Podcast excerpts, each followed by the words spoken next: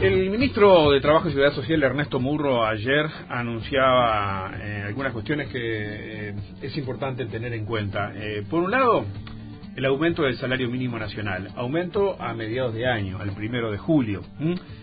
recordemos que generalmente estábamos habituados a tener incrementos al comienzo del año, el primer día de cada año, también se ha añadido, dándole un ritmo mayor al incremento, estos aumentos a mitad de año, y en este caso ese salario mínimo nacional pasa a 15.650 pesos, a partir de enero de 2020 llegará a 16.300 pesos.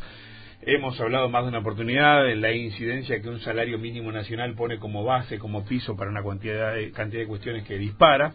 ¿eh? Pero ahora queremos hablar de otro asunto, porque también se anunció por parte del ministro el incremento en pasividades, en jubilaciones. Atención, y esto es eh, importante porque la pasividad mínima, el piso que se debe cobrar por parte de un pasivo, es de 12.462 pesos, de acuerdo con lo que dijo el ministro Muro. Está con nosotros el integrante del directorio del Banco de Previsión Social en representación de los pasivos. Sisto Amaro, buen día, ¿cómo le va? Buen día, Amaro. Buenos días, nos va muy bien.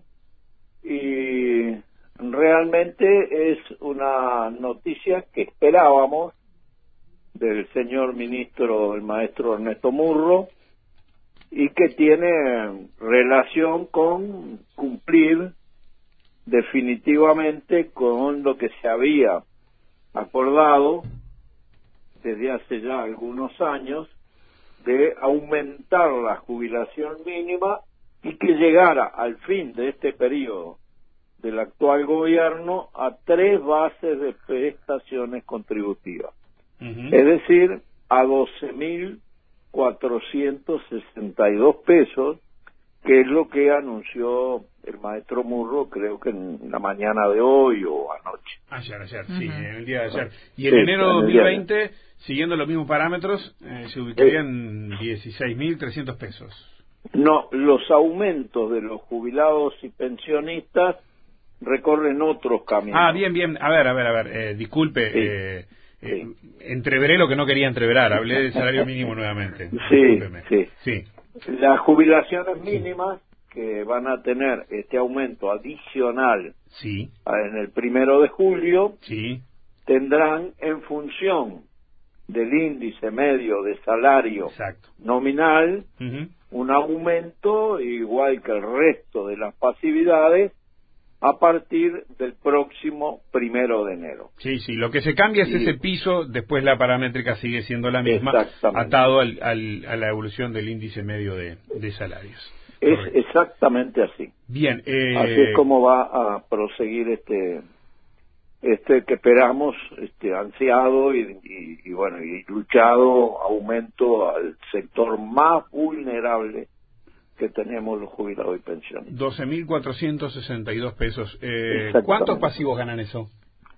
Y mire, están alrededor, entre jubilados y pensionistas, de unos 120.000 pasivos. 120.000 pasivos. Sí. Estamos hablando de arriba del 20% del total.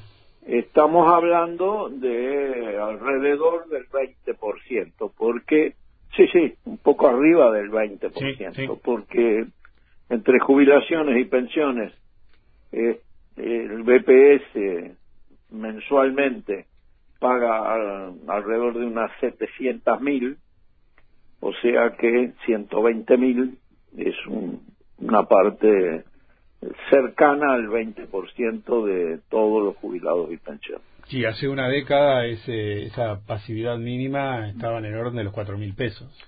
Bueno, eh, creo que vale un análisis en el sentido de que estos aumentos que acordó ONASPU, la Organización Nacional de Jubilados, con el Poder Ejecutivo, hicieron posible que la jubilación mínima hoy no estuviera en seis mil cuatrocientos y pocos pesos, porque eso es lo que determinó la ley 16.713 de allá del año 95-96 y que las jubilaciones mínimas estaban sumergidas en una situación eh, deplorable que necesitaban un incentivo de aumentos eh, adicionales que se acordaron fueran cada primero de julio.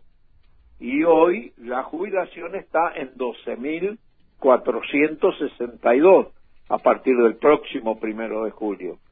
Pero de no haber existido estos aumentos adicionales, hoy la jubilación mínima estaría en 6.400, creo que 36 pesos. Amaro, ustedes han planteado de forma reiterada al gobierno la necesidad de rebajar tarifas, por ejemplo, del Supergas, de UTE, de OCE, incluso de Antel. ¿Han tenido algún tipo de, respuesta del Ejecutivo? Bueno, hemos ya ido varias veces. Hemos, eh, se nos ha pedido a los efectos de hacer estudios sobre cada uno de estos temas. Nosotros hicimos mucho hincapié y más ahora que tenemos el invierno encima y que muchas formas de, a veces de calentar el rancho es eh, tener una estufa, por ejemplo, a supergas, y bueno, eh, esto lo planteamos con fuerza. Hasta ahora no hemos tenido las respuestas que seguimos esperando, pero naturalmente continuaremos trabajando en esta dirección.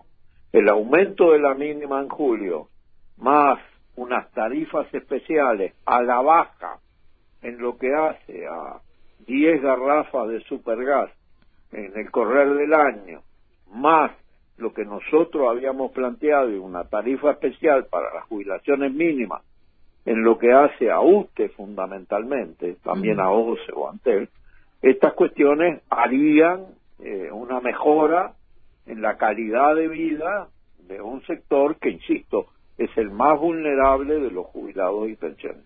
Sí, eh, esas últimas eh, em, esas últimas posibilidades que usted planteó de beneficios no están concedidos hoy, vale la pena recordarlo. No, no, vale la pena tener presente que eso no está concedido hoy, la jubilación mínima es un hecho, que estará rigiendo a partir del primero de julio y estos son este, reivindicaciones que nuestra central de jubilados y pensionistas viene planteando desde hace bastante tiempo el gobierno nacional.